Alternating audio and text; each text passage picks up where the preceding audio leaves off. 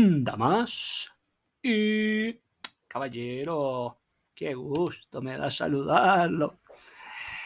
Tenemos, gracias al Politécnico de Colombia, artistas constructores.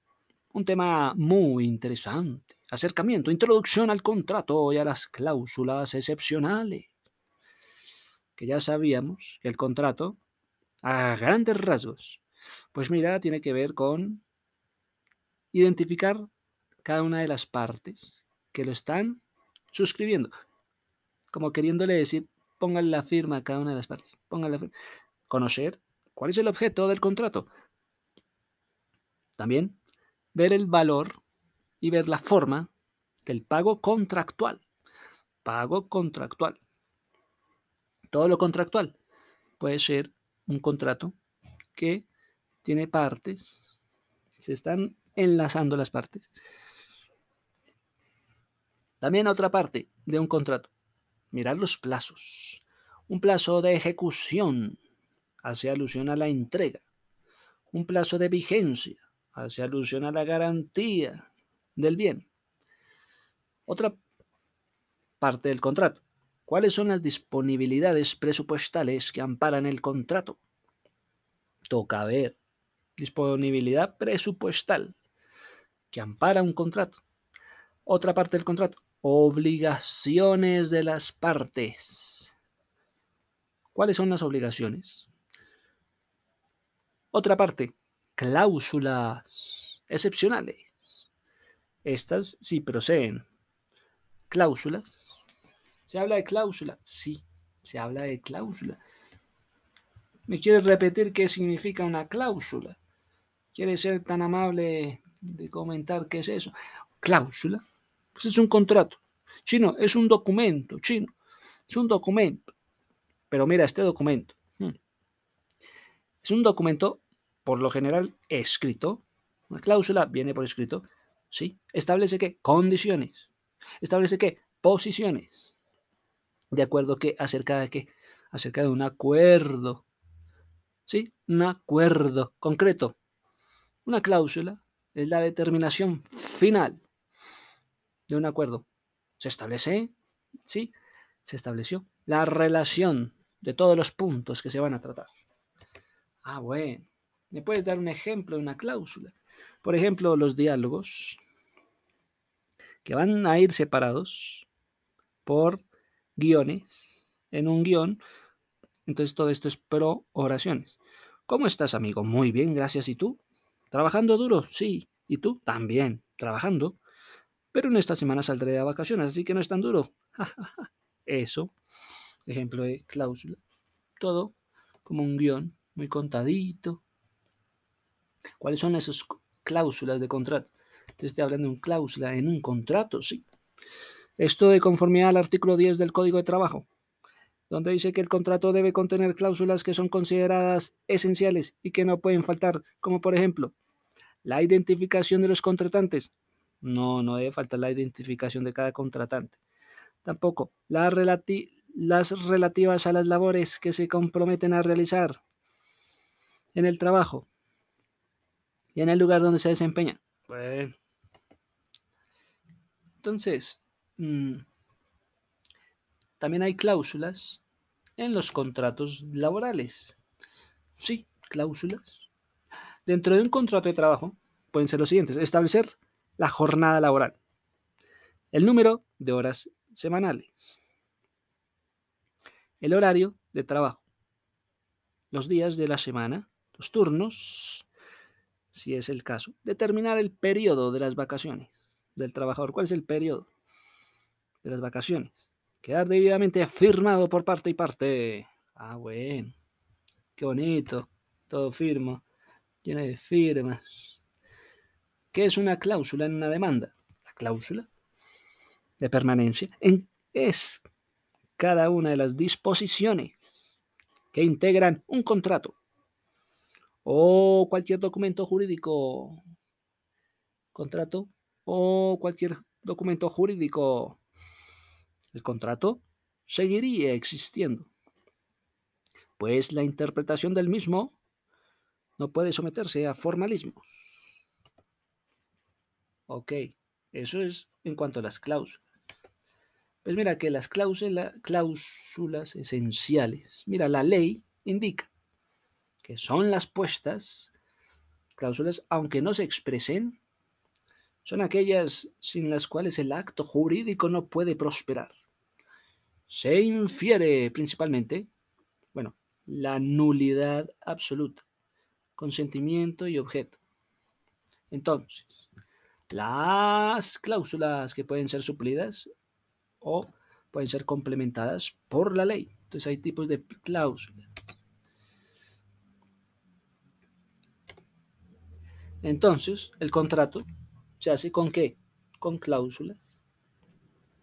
A la hora de elaborar un contrato, debes tener en cuenta identificar las partes, conocer el objeto, los derechos y obligaciones de los contratantes, responsabilidades de cada parte y parte, confidencialidad, recomendación, ¿Qué es en lo sucesivo en un contrato. Bueno, ¿cuáles son esas cláusulas de un contrato? Digamos, el ejemplo del arrendamiento, muchachos, las cláusulas en un contrato de arrendamiento. Además, el contrato cuenta con una serie de cláusulas acerca de qué? Sobre el objeto, sobre la renta, sobre el, el depósito en garantía, sobre la vigencia, sobre el uso del suelo, sobre el uso de los servicios, sobre el uso de la cesión de derechos, sobre la terminación, sobre la recesión del acuerdo. Entonces, mira, la cláusula en un contrato de, digamos, de arrendamiento ¿Qué dice? El contrato cuenta con serie de cláusulas sobre el objeto, la renta, el depósito de, de la garantía, la vigencia, el uso del suelo, el servicio, la cesión de derechos, la terminación y la rescisión del acuerdo. Estás hablando que hay una palabra que se llama res rescisión. Está bien escrito. Dice que rescisión. ¿Qué viene siendo la rescisión del contrato? ¿Cómo así? ¿Qué es una rescisión de, de contratos? La rescisión de un contrato a qué hace alusión? La rescisión SC, la rescisión, es un concepto que hace referencia al negocio jurídico, esa rescisión del contrato se relaciona al negocio jurídico por el que se deja sin efecto. Se dejó sin efecto mediante declaración judicial. Mediante la declaración judicial. Entonces, mediante una declaración judicial, ¿sí? Mediante un negocio, mediante un contrato o un acto jurídico. También conocido como la acción de nulidad de contratos. Oye, esa rescisión es un concepto que es lo mismo que decir la acción de nulidad de los contratos o nulidad de negocios jurídicos. O sea que la rescisión es la misma nulidad. ¿Me estás queriendo decir eso? Y en derecho notarial, como, un, como acción pro forma. ¿Qué me quiere decir con la palabra rescisión? No puedo creerlo. En términos legales consiste en dejar sin efecto un contrato. Se dejó sin efecto la rescisión. O una obligación se dejó sin efecto. Se dejó sin efecto, fue una rescisión, entró en rescisión. Se dejó sin efecto un contrato. Es la ineficacia Sobrevenida. La ineficacia sobrevenida de un negocio jurídico. La ineficacia sobrevenida de un negocio jurídico. El cual no le falta ninguno de sus elementos esenciales, ni hay vicio en ellos tampoco. Simplemente se dejó sin efecto. No significa que las partes de sus elementos esenciales tuvieran un vicio, ¿no?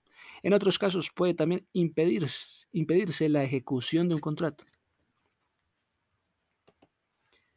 ¿Qué es la rescisión y la resolución? Pues mira, la rescisión es más bien es el propio contrato el que no produce los efectos esperados, los efectos adecuados.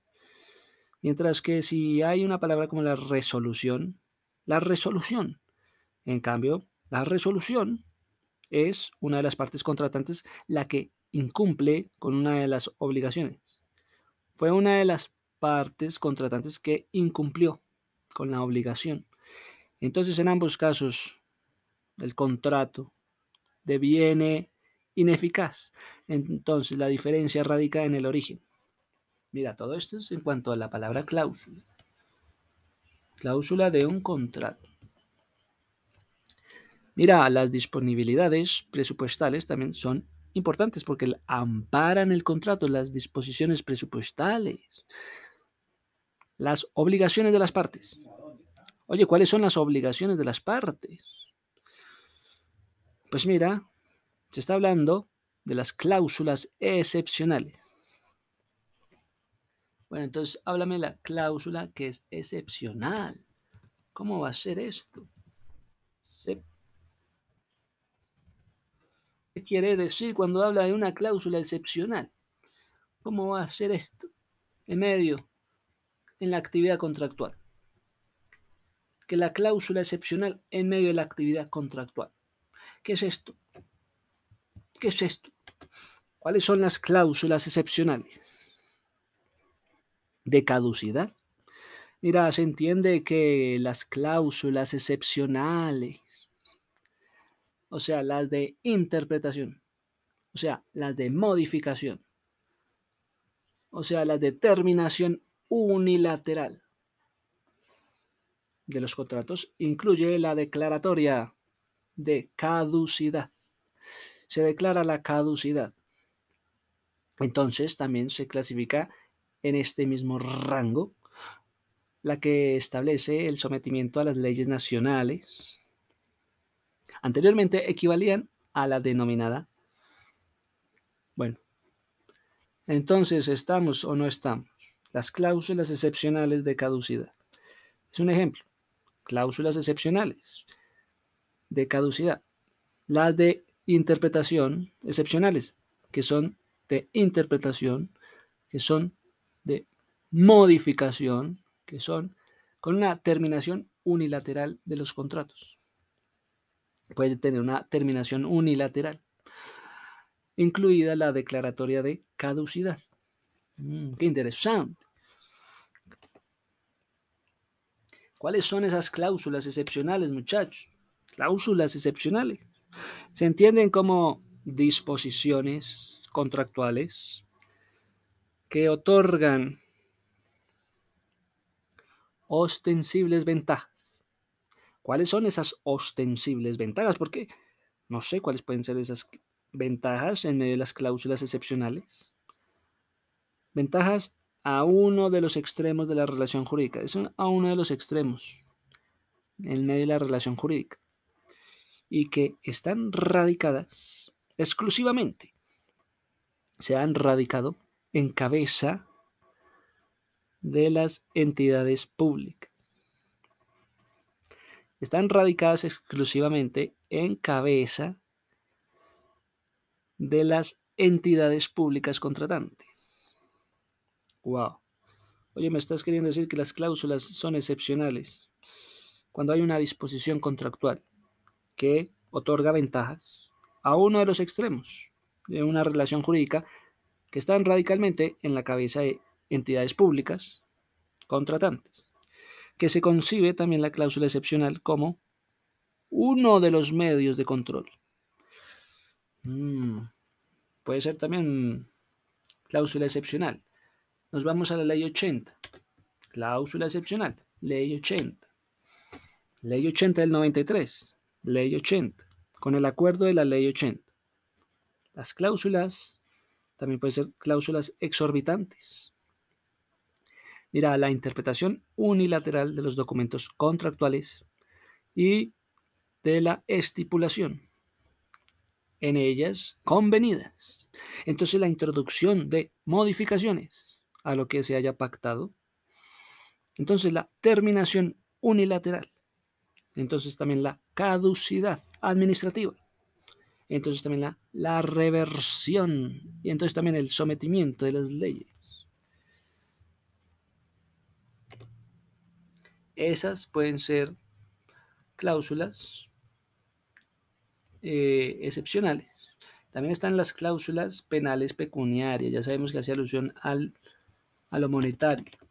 Según el artículo 1592 del Código Civil, existen cláusulas penales pecuniarias como aquellas en que a una persona, para asegurarle el cumplimiento de una obligación, se sujeta a una pena a una cláusula penal pecuniaria, que consista en darle o en hacer algo en caso de no ejecutar o retardar la obligación principal, que es monetario. Ah, sí.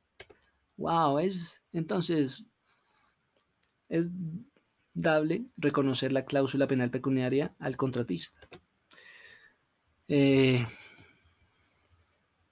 listo, ahí nos acercamos a la contratación. De esta manera nos acercamos a las cláusulas excepcionales con ustedes. Cláusula excepcional. Son facultades que le otorga la ley a las entidades públicas. ¿Para qué? Para ejercer vigilancia efectiva. ¿Sobre qué? Sobre el acatamiento del contrato estatal. Se acata el contrato. Estas son. Se acató la caducidad. Se acató la caducidad. Primero, caducidad. Segundo, interpretación unilateral. Entonces, primero, caducidad. Segundo, interpretación unilateral. ¿Por qué caducidad? Porque ahí tienen que tener en cuenta las facultades para darle por término el contrato administrativo. La caducidad es la facultad para dar por terminado. El contrato administrativo se dio por terminado, es la caducidad, muchachos. En caso de incumplimiento grave de obligaciones por parte del contratista, que puedan llevarse a cabo o no a la paralización de la ejecución del objeto contractual. Mira, la caducidad tiene efectos sancionatorios. También hay efectos sancionatorios en el tema de la caducidad sobre la capacidad del contratista. Es que es la capacidad del contratista, la que se está midiendo con la caducidad, tiene efectos sancionatorios. Conlleva la inhabilidad para celebrar contratos de parte del contratista en las entidades públicas. Tenemos, por otra parte, no solo la caducidad, sino también la interpretación unilateral. ¿A qué hace alusión esto? Pues mira, que la administración pueda hacer interpretación clara de obligaciones, ¿de qué más? Condiciones de un contrato. O sea que la administración unilateral, no, la administración hace interpretación de obligaciones, de condiciones de contrato. También, mediante el acto administrativo, han sido también mediante el acto administrativo motivado, donde están los argumentos que llevan a cabo y se realiza una interpretación. Estas son las cláusulas excepcionales, que son las facultades que le otorga la ley a las entidades públicas para ejercer vigilancia sobre el acatamiento del contrato estatal. Porque también te van a hablar de cláusulas excepcionales, pero también modificaciones unilaterales. Una modificación que se hace en una de las dos partes, unilateral, para evitar la paralización para evitar la afectación del servicio. Entonces hubieron modificaciones. Inicialmente debe buscarse una, una buena modificación consensuada. debe buscar una modificación consensuada, dice. Con consensuada. ¿Qué le vamos a hacer si así es la palabra? ¿A qué hace alusión esta palabra? Consensuada. Mira, adoptar una decisión consensuada, adoptar una decisión de común acuerdo. Entre dos o más partes se adoptó una decisión. si se adopta una decisión entre dos partes. Es una decisión consensuada por todos. Ha sido una decisión consensuada por todos. Ah, sí, por todas las partes, ya. Aprobado por todas las partes, sí. Decidido, aceptado por todas las partes. Acordado, convenido, consentido, consensuado, consentido. Ya fue aprobado por todos. Ah, pero qué bueno. Sí. Sí. Sí, sí, sí. Entonces, tenemos que entender que la modificación unilateral, pues mira, es para evitar la paralización, para evitar la afectación de un servicio. También para la inicialmente modificación consensuada del contrato. Modificación consensuada. Una modificación que ya haya sido consensuada, ya haya sido eh, de acuerdo a todos, todos ya la tuvieron en cuenta. Esa modificación fue tenida en cuenta por todos. Otro asunto de la modificación unilateral. Mira que la entidad reconoce que hay mayores costos. ¿Con qué? Con la modificación unilateral hay mayores costos. Y esto la entidad lo reconoce. Oye, si se va a hacer una modificación unilateral, hombre, esto trae mayores costos. la entidad lo reconoce con mayores costos. Si la modificación implica, esta modificación unilateral implica un incremento, por favor, mayor del 20%. Un incremento mayor del 20%. Si la modificación implica un incremento mayor al 20% del valor pactado, puede ser que se renuncia a la ejecución del contrato.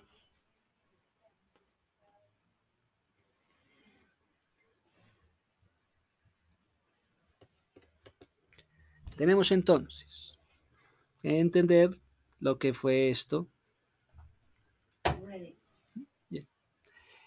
Y podemos entender esto como modificaciones unilaterales, pero también hay terminaciones unilaterales. Mira, según el artículo 17 de la ley 80, ¿qué tiene la ley 80 del 93? Mira, aquí se establecen causales de terminación unilaterales de un contrato estatal. Causales de terminación en un contrato estatal. Por motivos de interés público, mediante un acto administrativo debidamente motivados, dispondrán la terminación por anticipado. Oiga, una terminación unilateral por anticipado de un contrato estatal, donde hay que, hay que tener en cuenta la situación del orden público, lo que esto imponga, la situación del orden, la situación de orden público. Por otra parte, por muerte o por incapacidad física. Muerte, incapacidad física, permanentes en el contrato. Si es persona natural o por disolución de personas jurídicas en medio del contratista. Podrá continuar la ejecución con el garante de la obligación. Podrá continuarse la ejecución con el garante de la obligación. Entonces la terminación unilateral también habla de interdicción judicial. Oiga, me están hablando de una palabra que se llama interdicción. ¿Cómo va a ser esto? De una interdicción. Ah. ¿A qué hace alusión una interdicción? ¿Qué puede ser esa palabra? Nos vuelven locos con palabras así. Una interdicción. Mira la interdicción, muchachos, en temas de terminaciones unilaterales. Pues mira, la interdicción en Colombia, digamos, era un proceso judicial por medio del cual una persona con discapacidad mental o pérdida veía limitada su capacidad legal. Ah, relacionando la capacidad mental con la capacidad legal. Esta es una interdicción. Esto es, se le quitaba la posibilidad de tomar decisiones sobre sus bienes o sobre su vida. Ah, esa es la interdicción. Ah, esa es la interdicción. ¿Qué significa? Persona sea interdicta. Cuando una persona es interdicta, significa que tiene un curador que se encargará de los bienes, de los trámites. Ah, bueno. ¿Cuál es el proceso de interdicción? El proceso de interdicción es un proceso de jurisdicción voluntaria, de jurisdicción. Proceso de interdicción, proceso de jurisdicción. Pues con esto no se busca resolver un litigio, no. No se busca controvertir un derecho, no. Sino que se busca que se declare que una persona no está en capacidades mentales para ejercer una capacidad de ejercicio. Este proceso podrá promoverlo el juez gracias al proceso de interdicción. Ah, bueno, es una palabra entonces que inclusive la pueden usar en la vida civil. Constituye el estado de una persona a quien se le declara incapaz de un acto en la vida civil por adolecer o por virtud de una condena o por virtud esto de una condena. No te lo puedo creer, sí.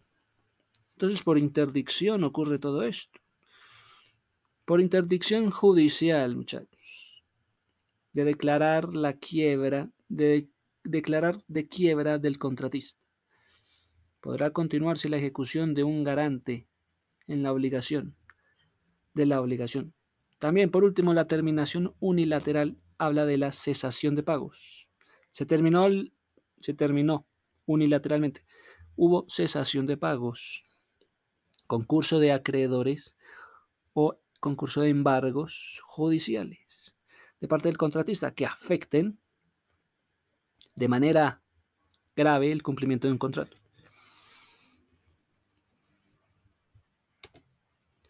Ah, bueno, está muy bien. Muchas gracias por esa introducción.